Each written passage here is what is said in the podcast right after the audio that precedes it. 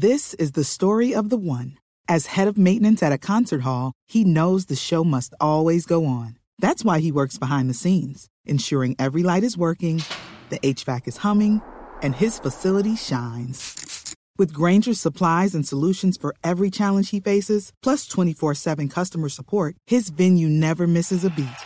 Call quickgranger.com or just stop by. Granger, for the ones who get it done. Bueno, y nos vamos de una con el tema central que, pues, por supuesto, hemos estado anunciando esta semana en las promociones y esta mañana les hemos recordado cómo comenzar de nuevo su negocio en pandemia. Y este tema surgió eh, porque pues como ustedes saben, Jorge Pradella es muy cercano a esta casa periodística y bueno, eh, y, y, muy cercano a esta casa Regueros Gracia.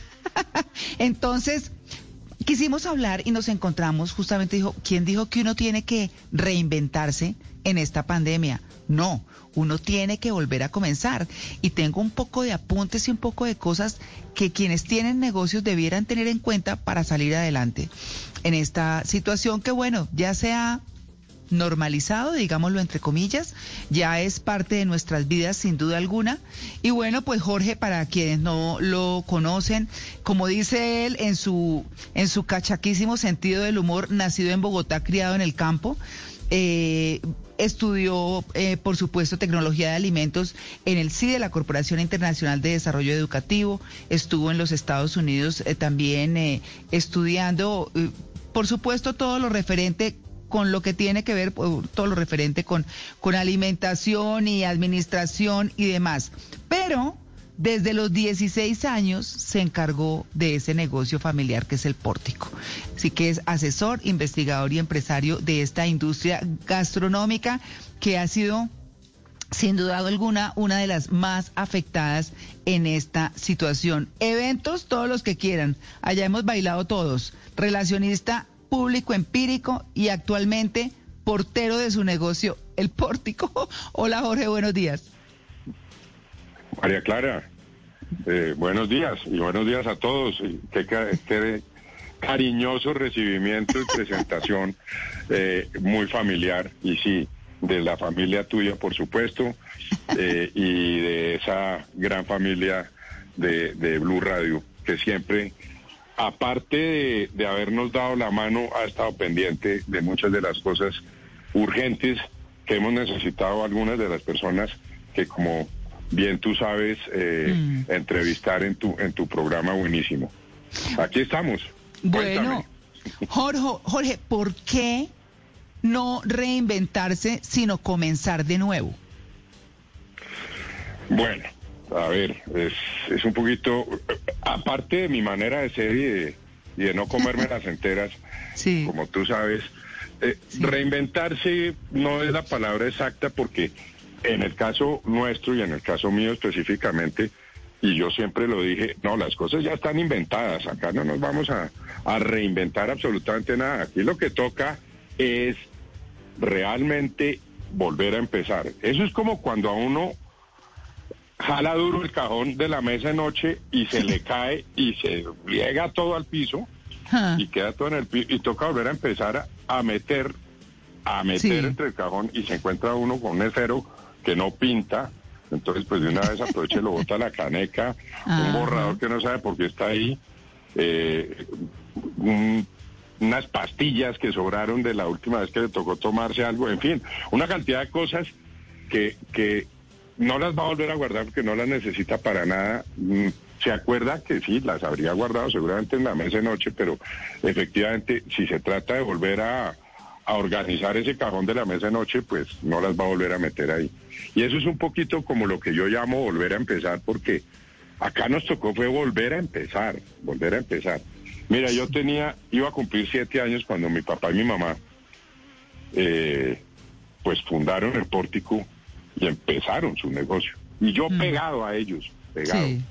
¿Por qué? Porque no los desamparaba. Y hoy en día, eh, y desde temprano que estoy maquinando lo, lo que en parte íbamos a hablar hoy, Sí. eh, pues doy muchas gracias primero a que mi papá, la verdad, sí me enseñó a pensar y mi mamá me enseñó a trabajar.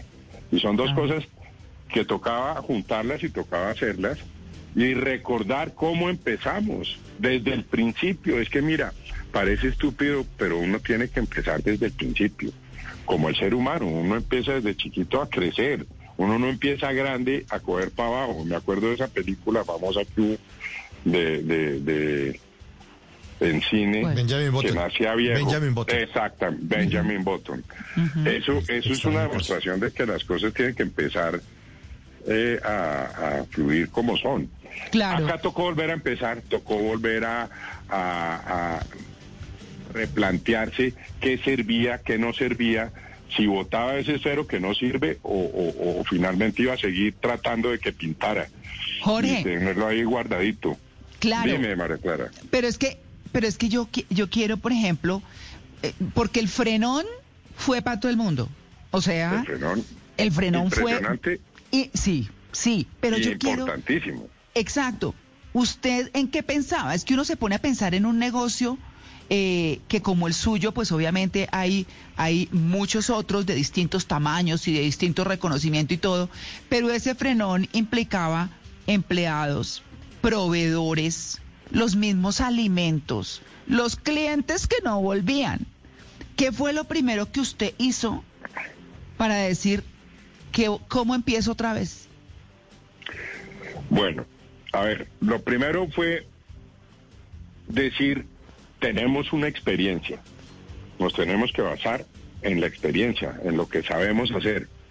¿Cómo se puede volver a hacer? ¿Qué es lo que, qué es lo que realmente sirve o ha servido? Obviamente, obviamente, eh, el, el- el primer tranconazo o el primer frenazo, pues lo deja uno a ver, aquí qué va a pasar. Este Claro. el mundo sigue dando vueltas, pero pero esto cómo va a ser, o, esto cómo puede funcionar sin gente, sin sin sin tener eh, sin tener eh, un, un- un- un- un movimiento, sin tener acción, sin tener nada. Sin Esto- clientes. sin, sin- sin nadie. Sí. Sí, sí. Y, y, eh, eso nos, digamos, voy a hablar en, en- en primera persona y no es que quiera ser egoísta ni, ni, Sí. ni, pues prepotente, pero pues me puse fue yo a pensar. ¿Qué Sí. tenía que hacer yo? No qué hacíamos los demás, sino yo Mm. qué tenía que hacer como líder de, de esta empresa y como pues como como gerente y como persona que ya había empezado Mm, porque es que yo empecé, por eso se los contaba, al lado de mi papá y mi mamá, acompañándolos, yendo siempre con ellos a, a las compras, a esto, hasta la hora del burro aquí esperando a, a, pues a los eventos y a todas las cosas. Entonces, pues para mí, realmente la experiencia de haber empezado con ellos fue la que dije, esto toca volverlo a aplicar. ¿Cómo? Bueno, ahí sí viene un, un replanteamiento que dice uno, bueno, la gente no puede venir, está todo el mundo encerrado, estamos todos encerrados, nos tenemos que unir, nos Mm. tenemos que, que, que- que fortalecer en grupo, tanto con los empleados como con, con, con los mismos, la, mi, mi familia, por decir algo, y Sí. los mismos comensales o clientes que, mira, te digo, la verdad, eso yo he llorado, he recibido eh, eh, WhatsApps divinos, hemos, hemos tenido unos momentos con mucha gente, tuvimos unas experiencias. Yo me negaba a hacer y a decir, se convirtió el pórtico, semejante empresa, por decir algo, se convirtió en, en- en una cosa de domicilios. claro. Mm, entonces dije, no, no es domicilios, pero podemos hacer los domicilios. Hmm. De hecho, nosotros ya sabíamos cómo atender un, un catering grande de 1.500, de 2.000 personas, Hmm. eh, que eso pues, atender eso como lo atendimos, por ejemplo, en la Federación de Cafeteros un año antes de la pandemia, cuando los paros del, del Ya. 19, que nos dieron durísimo nos dieron durísimo. Entonces, eh, nosotros hicimos, eh, hicimos el evento, digamos, de fin de año para 1.800 personas en Bogotá, en las instalaciones allá, y sabíamos cómo es llevar y cómo es llegar del cliente no estando aquí o el cliente no viniendo. Y que llegue rico. muchos y que llegue rico, porque esa es la Ah. gracia. Entonces yo, yo un poquito, yo me esperé a que la gente empezara y empezara y empezara su tema de sus domicilios y a ver cómo se iba a comportar, quiénes eran los que lo iban a comportar. Y me puse a estructurarlo para el pórtico y con lo del pórtico. Sí. Te voy a decir, lo primero que yo tengo que agradecerles es pues a, mi Dios Santísimo que nunca nos ha desamparado, nunca. Porque eh, la verdad es que nos muestra caminos. Mm. Eh, el administrador del pórtico, el administrador y compañero de trabajo más que cualquier cosa, siempre me ha dicho, don Jorge, el que no crea en Dios que venga al pórtico. Y yo le digo, y el que crea también. Todos tienen que venir, todos tienen que venir. Pero eso dice en el sentido de que nosotros somos unos, eh, unos iluminados y, y, sí, nos muestra el camino. No, y es que hasta el eh, sitio, o sea, porque uno puede estar ventilado ahí tranquilo, eh, o sea, todo, todo. Yo quería, yo quería preguntarle, mm, Jorge, el tema de los protocolos, porque uno sabe que toda eh, todo restaurante eh, donde se manejan la industria de alimentos siempre hay que tener que tapabocas, que no sé qué, todos unos protocolos que uno pensaría que de pronto no son distintos a lo que tenemos hoy, solo que pues obviamente antes el mesero no salía con tapabocas ni eh, ni los cubiertos se los entregaban a uno empacadísimos así sellados como los entrega usted y todo eso de esos protocolos normales que tiene la industria alimenticia a los protocolos de hoy, ¿qué pasó? Buena, muy buena y muy interesante esa, esa aclaración. A ver, para nosotros y cuando empezamos a, tramitar ante la Secretaría de Salud, en nuestro caso de, Chía, eh, lo primero que yo les dije es, venga, para nosotros no es nuevo nada de esto.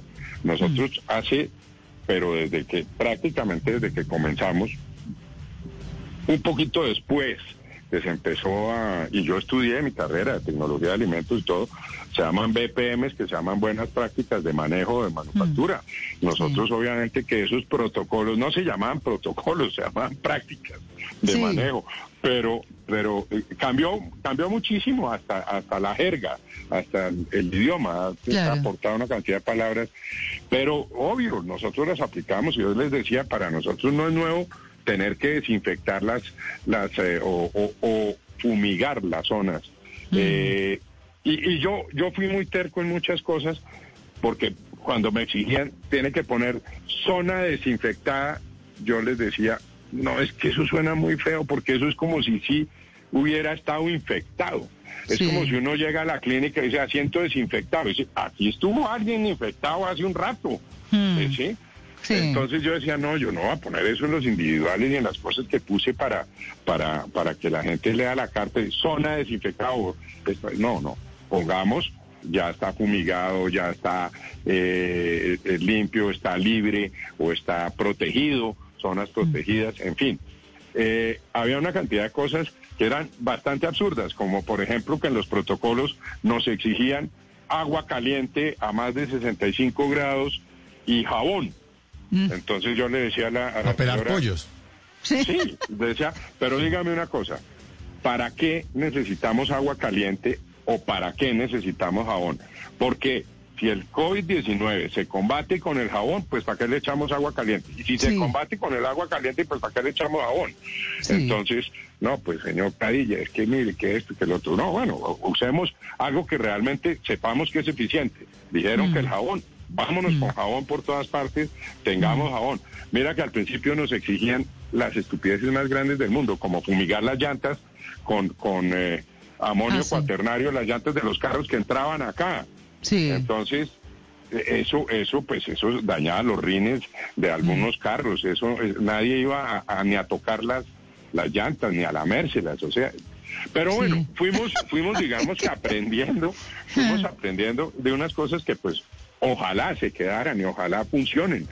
Y ojalá no solo, no solo para los casos nuestros, sino fíjate que la pandemia hizo que Corabastos, que lo fundaron hace cuarenta y pico de años, eh, lo lavaran por primera vez en la historia, lavaron Corabastos, los baños de Corabastos, los andenes de Corabastos. Imagínate, nosotros, yo duré 19 años yendo a Corabastos todos los sábados, a veces dos veces, todos los jueves, a veces dos veces entre semana.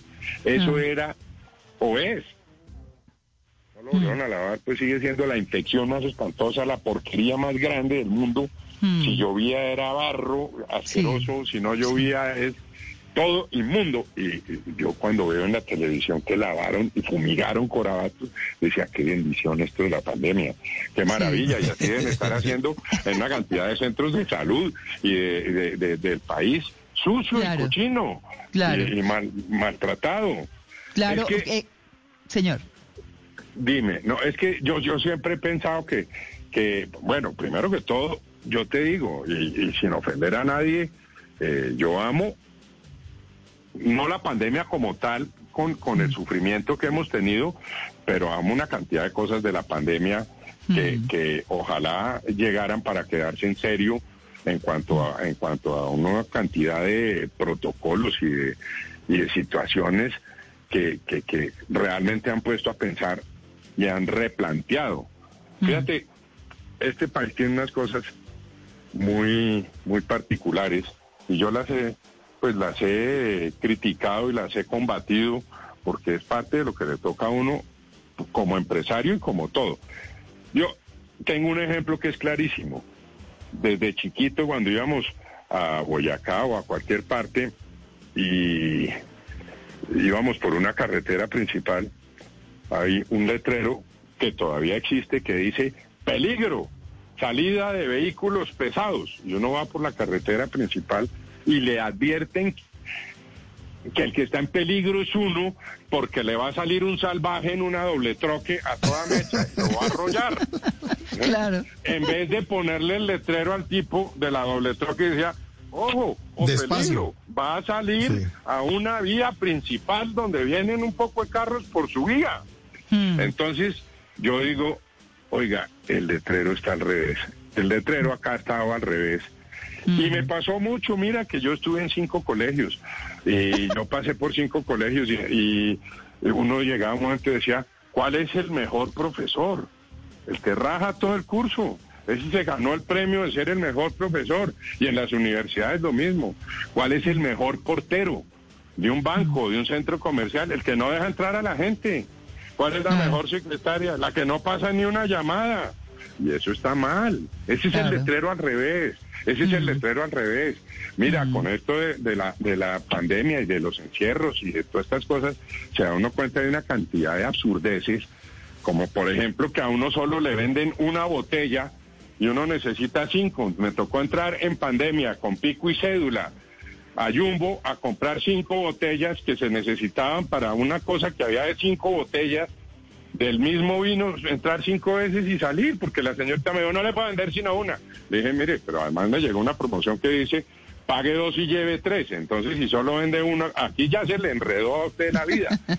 Y, y entonces compré una, volví, salí, la llevé al carro, volví, entré, me, vol- me volvieron a pedir la cédula, me volvió a lavarme las manos, volví, entré, volví, cogí otra botella, fui a la caja, la volví, la pagué. Cinco facturas, cinco botellas. Entonces, sí, pues sí, eso son cosas que uno dice, mire, eh, definitivamente eh, aquí eh, el replanteamiento de muchas cosas es que también van a tener que volver a empezar. Van a volver Claro, a empezar Jorge. una cantidad de cosas importantes.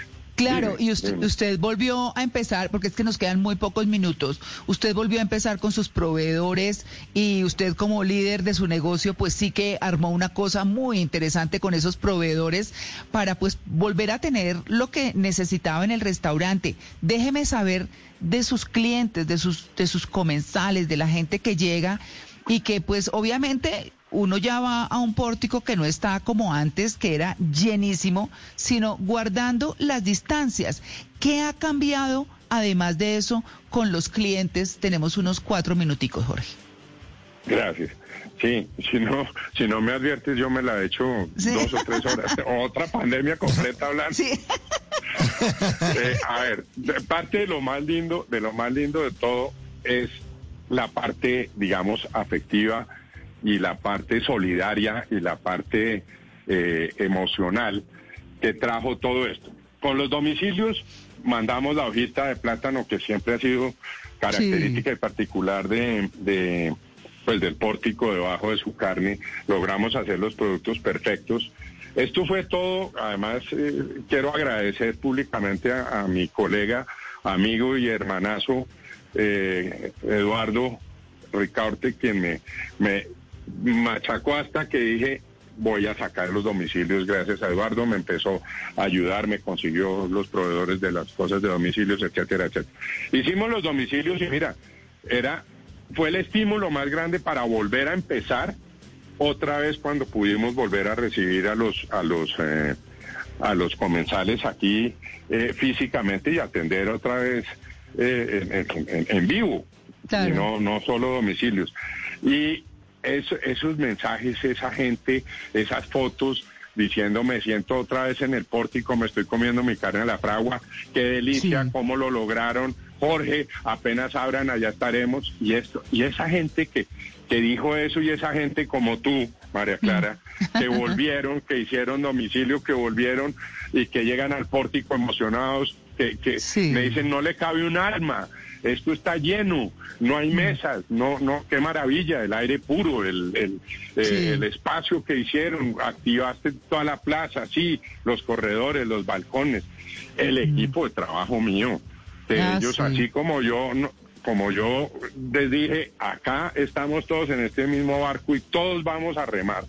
Y los que se quisieron quedar y los que se metieron y están con la camiseta puesta, eh, a ellos pues por favor, gracias a ellos es que estamos, pues yo solo, pues sí, estuve solo una cantidad de tiempo y me tocó, me tocó con virtual, con todos estar hablando, eh, y me tocó también con, con, eh, con uno pues que vive acá, hacerle mm. hasta ingeniería eléctrica, porque se nos, se nos fueron, eh, pues hubo daños y se dañaron los, los congeladores y se nos pudrió lo que teníamos guardado. Y, y esto hemos tenido unas experiencias. ¿Les ha pasado de todo? No es que, por eso te digo que no se llama reinventarse, porque pues es que uno sabe que si mm. se daña el congelador o el cuarto frío, se dañan las vainas y se pudren y se pudren, pues hay que hacer algo con eso.